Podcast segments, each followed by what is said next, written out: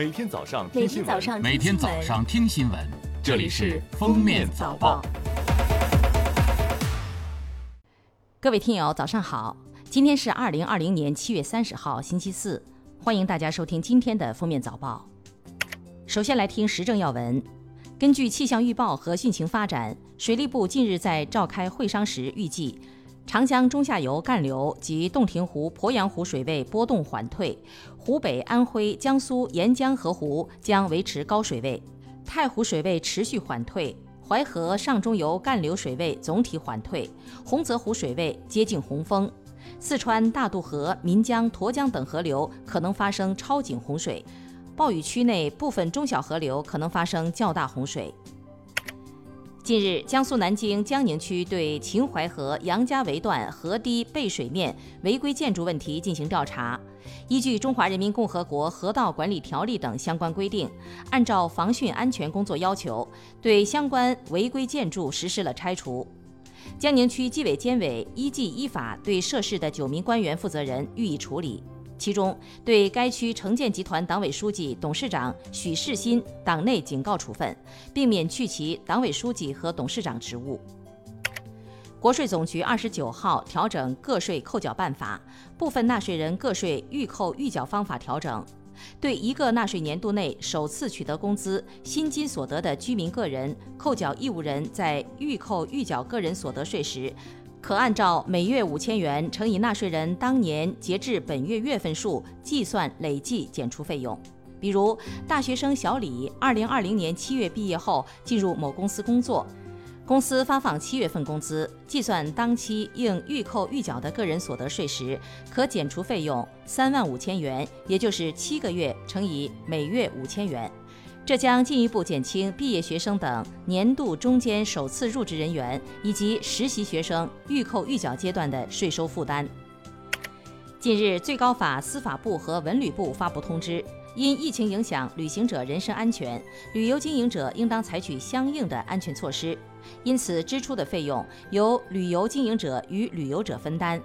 因疫情或者疫情防控措施造成旅游者滞留的，旅游经营者应当采取相应的合理安置措施。因此，增加的食宿费用由旅游者承担，增加的返程费用由旅游经营者与旅游者分担。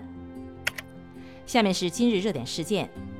二十八号，四川省文物考古研究院公布消息，在三星堆周边发现重要遗址——联合遗址。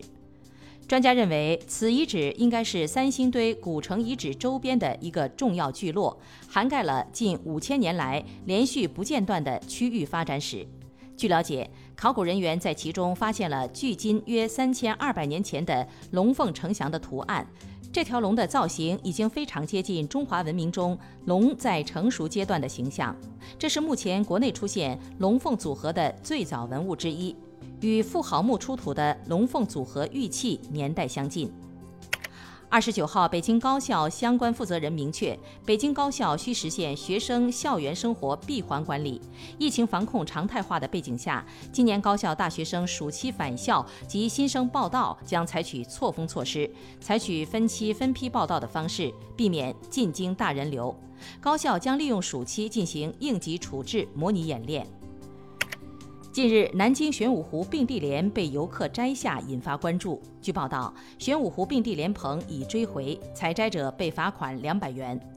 七月二十九号，南京玄武湖景区微信公众号发布文章称，对于已发现的第二株并蒂莲，景区已安排安保力量加强二十四小时巡逻看守。景区也呼吁广大市民游客文明赏花，不要采摘景区植物，共同珍惜属于大家的美景。二十九号，微信发布关于整治扰乱网络传播秩序突出问题的公告。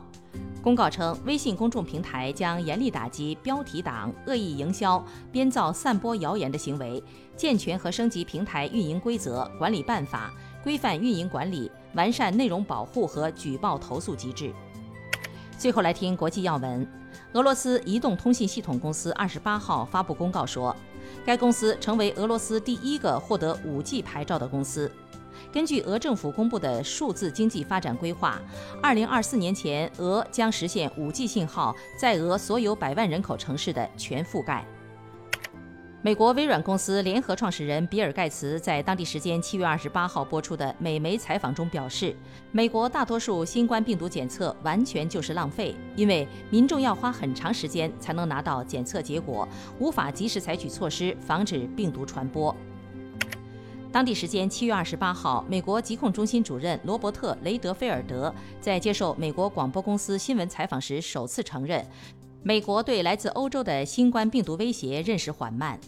雷德菲尔德称，欧洲新冠病毒流入美国是在美国意识到问题出现之前发生的。到美国政府意识到这种威胁，并对欧洲发布旅行禁令时，可能已经有两至三个星期内每天六万人从欧洲地区来到美国。这种情况成为导致美国疫情爆发的主要因素。感谢收听今天的封面早报，明天再见。本节目由喜马拉雅和封面新闻联合播出。